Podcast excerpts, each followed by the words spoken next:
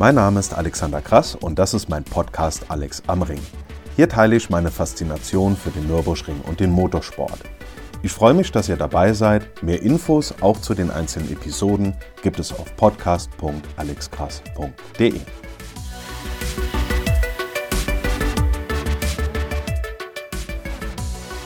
Zu meinem Geburtstag dachten sich meine Eltern, schenken wir dem Bub mal was Gescheites und heraus kam ein Gutschein für eine Taxirunde.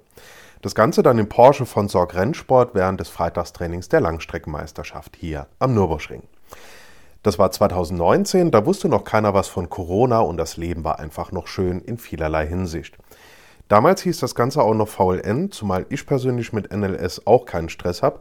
Hauptsache die Rennen stimmen und das tun sie, wen juckt da die Bezeichnung. Die Vorfreude bei mir war natürlich riesig und als der Termin stand, konnte ich es gar nicht mehr erwarten. Mehr muss ich dazu wohl auch gar nicht sagen. Da war klar, das wird klasse. Diesem Taxitreiben hatte ich jahrelang schon zugeguckt. Gerade als Student bin ich immer wieder freitags im Fahrerlager und in der Boxengasse rumgelungert und habe den Leuten dabei zugeschaut, wie sie begeistert ein- und noch begeisterter wieder aussteigen. Bei mir stand dann also kein Rennsonntag an oder so wie, wie wir das aus der Langstreckenmeisterschaft kennen, ein Rennsamstag, sondern ein runden Freitag. Nach der Arbeit ging es also hoch zum Ring, direkt ins Fahrerlager, da wurde ich total freundlich vom Team empfangen und dann gab es Kuchen und wer mich kennt, der weiß, erstmal ein Stück Kuchen und der Taradstruktur. Dann kam die ausführliche Einweisung, Sicherheit, Verhalten und so weiter, feuerfesten Overall an, Helm an, bissel gewartet und dann ging es auch schon ins Auto.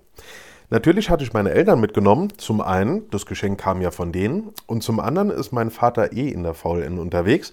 Da war das naheliegend. Und ich glaube, das war wohl das erste Mal, dass meine Mutter nicht gesagt hat, Gell rufst an, wenn du angekommen bist, bevor ich da ins Auto gestiegen bin. Das Fahrzeug war ein Cayman GT4, ich glaube aus der Klasse V6 oder so, spielt jetzt aber auch keine große Rolle. Jedenfalls der mit der Nummer 418 und der war einfach richtig schnell. Der Fahrer war der Murat Artes, zum einen echt netter Kerl und vor allem am Lenkrad richtig gut unterwegs. Da sage ich gleich noch was dazu. Das hat einfach echt Freude gemacht, da mitzufahren und ihm bei der Arbeit zuzuschauen. Der weiß einfach, was er da tut und das durfte ich mir da in der ersten Reihe live ansehen. Das Wetter war prima, es war trocken, nicht zu kalt, also beste äußere Bedingungen für einen spaßigen Nachmittag. Vorher habe ich mir gedacht, ich habe ja einen Vorteil. Von der Strecke her kann mich nichts überraschen. Ich kenne die Strecke ja. Die Taxigäste, die da normalerweise mit unterwegs sind, also zum Beispiel Menschen, die vielleicht weniger mit dem Motorsport zu tun haben oder auch eingeladene Gäste von den Sponsoren, die kennen die Nordschleife ja nicht oder nur kaum oder nur von der Playstation und wissen daher oftmals gar nicht, was da jetzt nach der nächsten Ecke so alles kommt. Da lässt du dich schon, sagen wir mal, etwas entspannter über Schwedenkreuz chauffieren, als wenn du nicht weißt, was danach kommt. Da fällt mir gerade noch eine Story ein. Vor einigen Jahren hatte ich die Elina mit dem Auto auf einer flotteren Touristenrunde. Das war ihre erste Runde. Sie kannte die Strecke gar nicht und wir fliegen da mit gut Geschwindigkeit auf das Schwedenkreuz zu. Und ich meine nur trocken, ich bin mir nie so ganz sicher, ob es nach der Kuppe da vorne jetzt links oder rechts geht. Und ich sag mal, da war die Freude bei der jungen Dame echt groß. Also wie gesagt, mein Vorteil, ich kannte die Strecke, wusste also zumindest, was auf mich zukommt und konnte von den Kurven und Kuppen nicht großartig überrascht werden. Das Auto kam an die Box, der vorherige Taxigast kam total begeistert aus dem Auto gestolpert und dann wurde ich auch schon in den Sitz gesteckt und festgezurrt. Und zwar richtig fest und das war auch gut so. Bei diesen Sechspunktgurten in so einem engen Rennsitz ist nichts mehr großartig mit nervös da rumwippeln oder so. Obwohl ich selber ja nicht gefahren bin, habe ich mich mit dem Auto irgendwie trotzdem total verbunden gefühlt, richtig da drin fixiert. Zumal ich das aus eigener Erfahrung bei der Teilnahme an verschiedenen Motorsportveranstaltungen an der Nordschleife kannte. Aber wenn du von außen festgeschnallt wirst, ist das richtig bombenfest. Deswegen schnallen sich die Fahrer bei der langen Strecke bei den 24 Stunden und auch bei anderen Rennserien nicht selber an, sondern werden von jemand anders im Auto fixiert weil es da einfach mehr Zugkraft am Gurt gibt. Warum? Das dürfte klar sein, da wirken so unbeschreibliche Kräfte, das ist einfach gigantisch. Dem Murat Artes habe ich dann direkt mal gesagt, dass er sich bei mir nicht zurückhalten braucht. Ich sei so einiges gewöhnt. Ich kann mir gut vorstellen, dass die Fahrer da wohl erstmal recht verhalten anfangen und gucken, was der Kollege auf dem Beifahrersitz so alles aushält.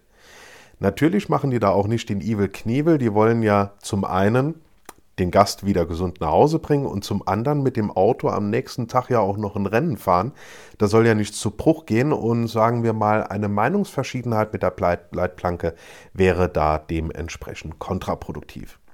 Klar, immer wenn sich Rennwagen auf einer Strecke bewegen und begegnen, gibt es mal Verluste. Deswegen fahren die allesamt bei der Veranstaltung eher zurückhaltend und piano. Da gab es dann auch einen Kandidaten unterwegs, der beschlossen hatte, dass 150 im Kesselchen vollkommen ausreichen. Naja gut, alles andere geht ja auch nur unnötig aufs Material. Ich war also im Auto fixiert und dann ging's los. Motor an, Gang reingedrückt und das Ganze setzt sich in Bewegung. Erst ging es gemächlich mit 60 durch die Boxengasse, aber was der Porsche selbst dort schon akustisch so von sich gegeben hat, das klang sehr verheißungsvoll. Am Ende der Boxengasse stand dann ein Marschall, der hat geguckt, ob du auch brav dein Armband trägst, das dich da als Taxigast auszeichnet. Und dann hat er uns durchgewunken und dann ging's los. Der Murat hat dann erstmal richtig Gas gegeben und vor der ersten Kurve so spät und so hart den Anker geworfen, dass mir direkt mal klar war, das wird eine heiße Runde. Generell beschleunigen, bremsen die Kurvenfliehkräfte, das ist alles hart ohne Ende und du sitzt ungepolstert so tief und so nah am Asphalt, da spürst du einfach jede einzelne Bodenwelle. Angst hatte ich keine, aber absoluten Respekt, der fährt da mit einem absurden Grip um die Ecke wie auf Schienen, das ist der absolute Wahnsinn. Auf der Grand Prix-Strecke war das ja alles noch übersichtlich und eher mal so ein bisschen auf Geschwindigkeit aus. Auf der Nordschleife hatte das wieder eine ganz andere Qualität. Ab T13 wurde es dann erstmal so richtig spannend.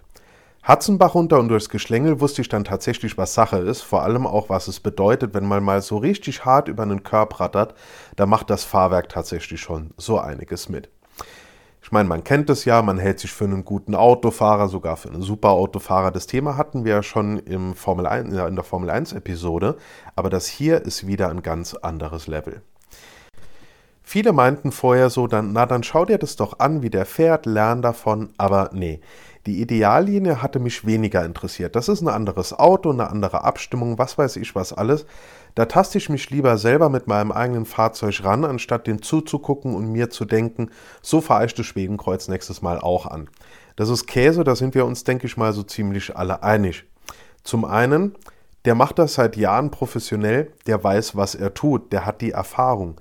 Und zum anderen, wenn die über Jahre so ein Auto millimetergenau auf die Nordschleife abstimmen, dann wissen die alle, was sie tun und was möglich ist und was nicht. Und wenn ich sowas einfach auf meinen Kombi übertragen und mit gleichem Mut um die Ecke düsen würde, da würde sich mein Alltagsfahrzeug wohl ganz schnell verabschieden. Vor allem gilt ja auch, gerade auf der Nordschleife, je höher die Geschwindigkeit, desto mehr verändert sich ja auch der Charakter der Strecke. Bodenwellen, Curbs, Sprungkuppen, Kurven, Unebenheiten – All das hat ja mit so einer hohen Geschwindigkeit eine ganz andere Charakteristik und ganz andere Auswirkungen. Genauso wie beispielsweise auch die Frage nach dem Grip-Level des Asphalts. Das ist eine ganz andere Sache, ob man jetzt mit 150 oder mit 220 durch die Fuchsröhre runterfliegt. Das ist ja ganz logisch und wirklich nicht zu unterschätzen. Mit so einem Rennwagen durchs Karussell oder auch Vollgas die komplette Döttinger Höhe lang ist ja schon was ganz Großartiges, das kann ich nicht anders sagen.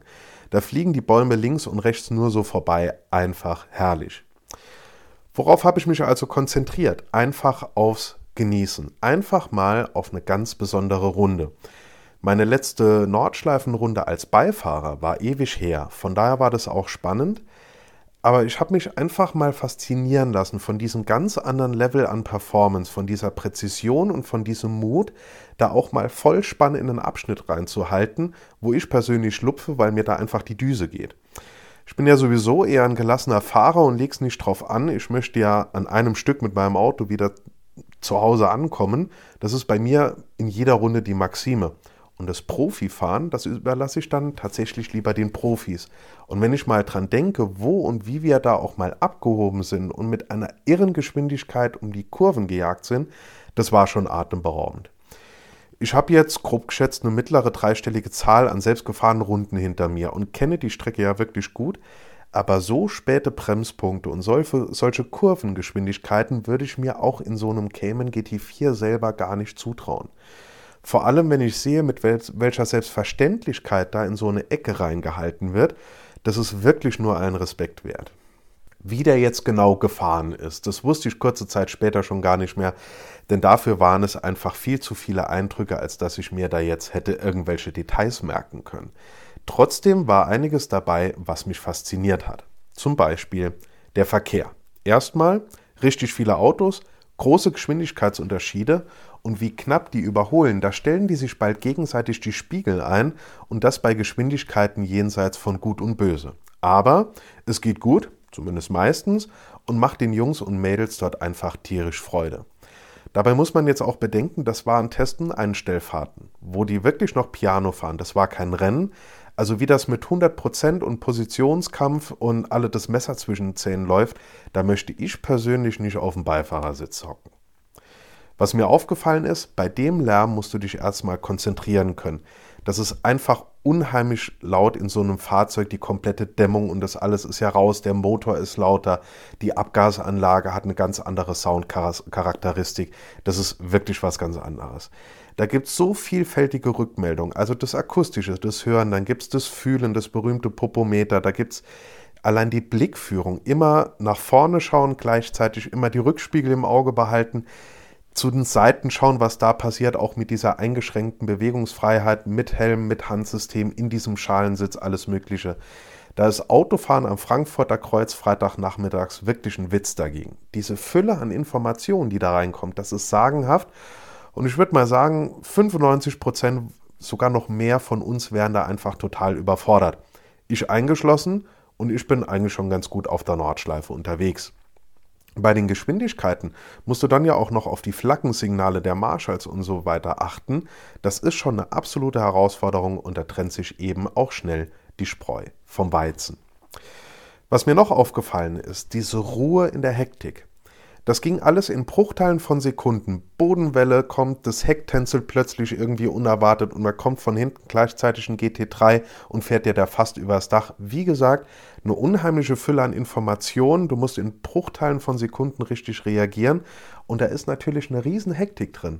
Aber der Murat, der hat das mit einer Ruhe gemacht. Das war eine ganz große Kunst. Das, das sah schon fast spielerisch aus. Was mir als letztes noch aufgefallen ist, ich bin jetzt eine Runde mitgefahren, nicht selber gefahren, sondern nur mitgefahren und war danach total voll mit Adrenalin und maximal begeistert und auch aufgedreht. Die Jungs, die fahren da etliche Runden am Stück in so einem Stint und in so einem Rennen und müssen permanent 100% konzentriert dabei sein und zu jedem Zeitpunkt reagieren müssen. Das ist wieder ein ganz anderes Level von Fahrzeugbeherrschung.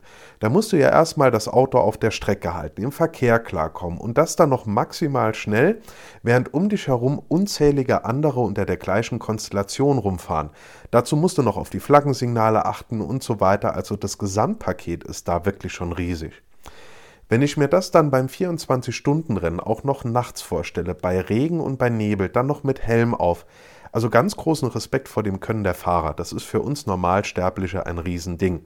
Und wo wir gerade bei Fahrer sind, bald kommt auch noch der Matthias Beckweimer hier am Kanal zum Gespräch, sobald sich diese ganze Corona-Kiste mal ein bisschen gelöst hat.